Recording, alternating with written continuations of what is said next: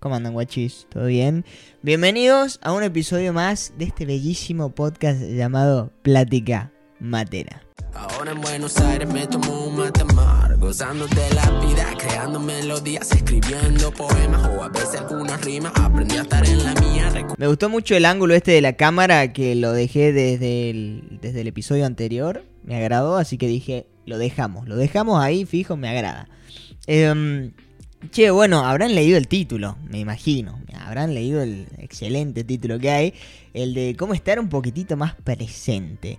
Em, les voy a ser muy sincero. este episodio lo hago literalmente más por mí que por ustedes. O sea, siempre me piden, ahí me veo comentarios y todo que dicen, che, ¿cómo puedo hacer para estar un poquitito más presente? Eh, o no sobrepensar las cosas, etcétera, ¿no? O no estar ahí como en, en Narnia. No vivir ni en el pasado ni en el, ni en el futuro.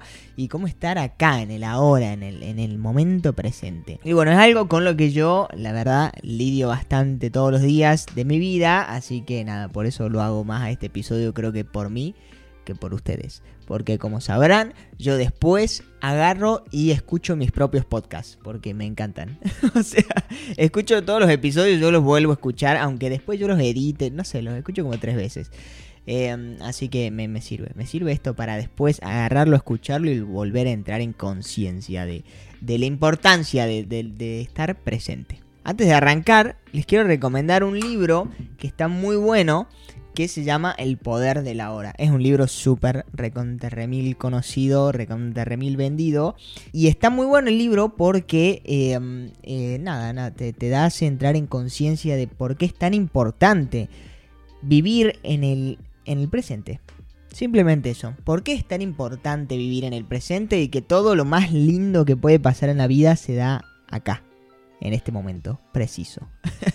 ni mañana ni ayer, sino hoy, ahora. Y creo que el primer paso es justamente ese, de entrar en conciencia de, la importancia de estar presente en el día a día. Porque aparte, una de las ideas no es eh, pelear, digamos, con ese, con ese futuro, con ese pasado, con ese... eh, con esa idea de que no puedo estar presente, sino acuérdense que todo esto es un poco un proceso. Entonces, el primer pasito creo que es ese de eh, bueno, aprender a valorar y a entender la importancia del presente. Lo que me pasaba a mí en un, en un inicio es que, nada, bueno, como todo lo que nos disgusta en la vida, uno trata como de negarlo o como de, de huir de ese lugar, viste, un poco a la fuerza. Pero bueno, la mente no funciona así, o sea, la idea principal es siempre empezar a entrar en conciencia de eso, de lo que está pasando, para ahí empezar a ver la importancia. Y este episodio también surgió, más allá de todo, la- de todo lo que yo vengo aplicando y de lo que les voy a hablar ahora, eh, de una pregunta que me topé en un video de TikTok que la chica decía, ¿cuántas respiraciones, eh, o cómo era? No, decía, ¿de cuántas respiraciones al día sos eh, consciente? Depende de cuántas eras consciente, era como tu nivel de conciencia en el día, ¿no? O sea, tu nivel de como de presencia en el día. Y yo dije, wow, creo que literalmente dos o tres veces nada más soy consciente, paro dos segundos y respiro. Y digo, ok, no, no estoy tan, tan presente, ¿no? Y de ahí es que salió este bello episodio. Hoy les voy a hablar del método que yo personalmente utilizo y estoy utilizando de a poco, obviamente, y es el mindfulness. El mindfulness, para que lo entiendan muy sencillo, quédense con esta palabra, es eh, conciencia plena. Esa palabra quiero que la tengan, la retengan a lo largo de- del episodio. Eh, tengo un concepto acá que se los voy a leer textual porque me pareció muy bueno y muy fácil de entender.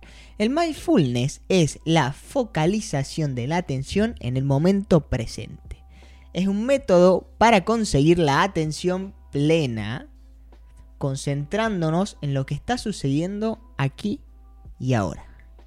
Aceptándolo sin más, sin intentar cambiarlo, sin juzgar nada. Su significado literalmente es plena conciencia. O sea, traducido al español es plena conciencia. Entonces, eh, quédense con esas palabritas, con atención plena, con eh, conciencia plena, con el estar aquí y ahora, el no juzgarlo, etc. ¿Y por qué les traigo esto del, del mindfulness? Bueno, eh, este, este, esta técnica o, método, no sé bien cómo definirla, eh, nada, tiene muchos estudios científicos. O sea, hay, hay muchos estudios científicos que eh, demuestran realmente que tienen muchos beneficios eh, para mejorar la concentración, la regulación del estrés, de la ansiedad, de la depresión, mejorar nuestro sistema inmune, una mayor estabilidad emocional, etcétera, etcétera. Hay un montón de cosas que hace el mindfulness. Pero bueno, no en vano, o sea, no en vano hay psicólogos que trabajan directamente con esta técnica em, del mindfulness. Incluso es algo que claramente me recomendó mi psicóloga. me dijo, puedes empezar a trabajar con la atención plena. Ella no es especialista en mindfulness, pero me lo dijo porque sabe todos los estudios que tiene por detrás y todo esto que está, está muy muy bueno. Y les cuento un poquito de dónde proviene este mindfulness. Eh, creo que hace como unos 2500 años atrás, o sea, ya eh, se usaba mucho este, este método en la meditación. O sea, el, budismo ya, ya, lo utilizaba. Después, obviamente, creo que no me acuerdo quién lo llevó para Estados Unidos y lo empezaron a investigar y qué sé yo al método. Creo que ya es muy, muy sabido todos los beneficios que tiene la meditación, ¿no?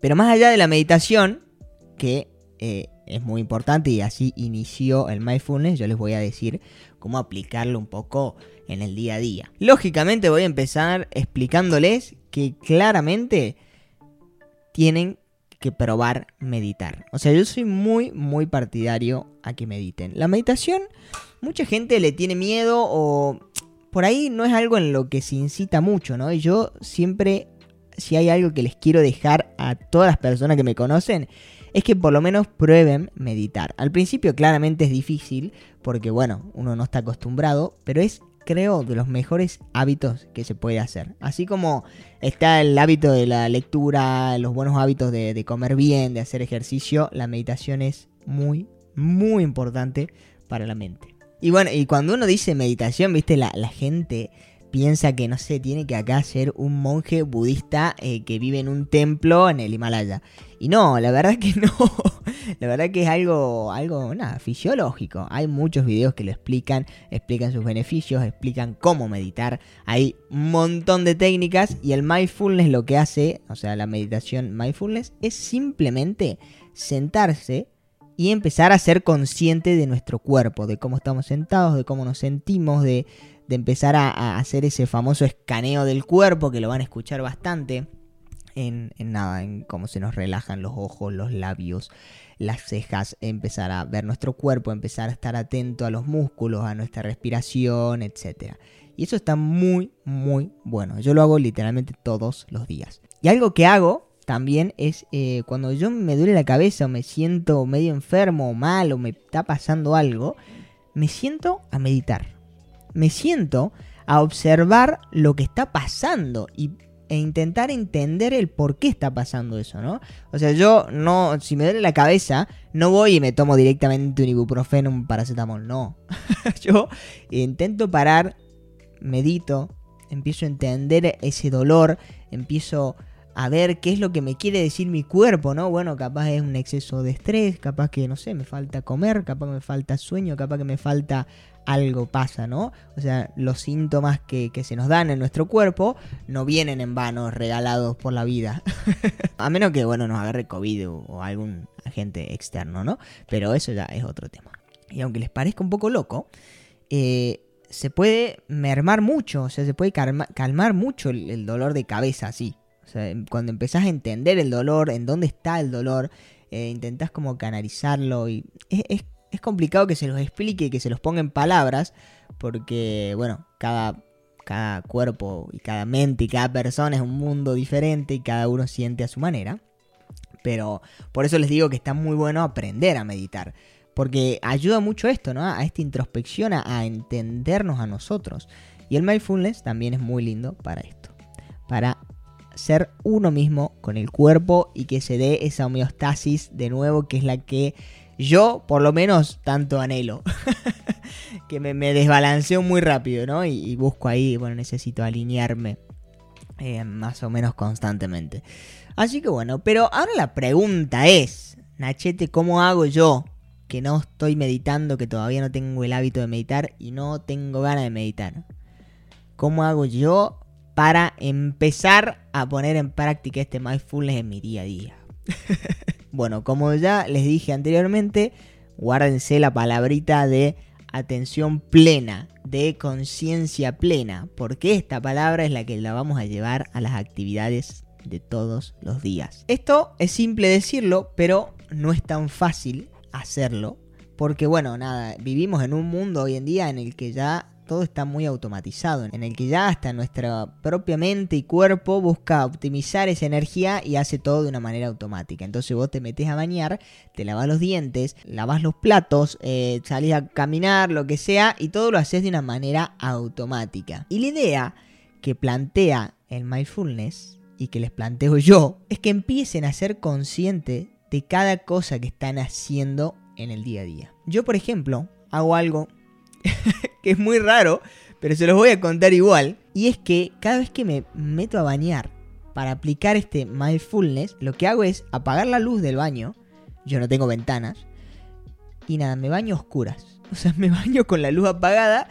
Entonces puedo ser más consciente cada vez que me enjabono así y, voy sintiendo cómo me cae el agua. ¿Entendés? O sea, es como que en ese momento estoy muy presente de lo que está pasando. Y eso lo podemos extrapolar claramente a cualquier cosa que ustedes quieran. Por ejemplo, cuando nos vamos a lavar los dientes, estamos acostumbrados a hacerlo de una manera muy automática. Pa, pa, pa, me lavo los dientes y chao. No, bueno, ahora la idea con esto de prestar atención a lo que estoy haciendo en ese momento, de tener atención plena, bueno, es empezar a sentir, ¿no? El, el que siento cuando pasa el cepillo por los dientes de atrás, por los molares y qué sé yo, papá, pa, por la lengua y nada, estoy ahí en la actividad sin, em, sin, ¿quién diría?, desconcentrarme, sin perder esa atención que es la que buscamos. Hay algo que yo siempre les digo y en este caso se los vuelvo a repetir y es que todo es un proceso, todo es de a poco, o sea,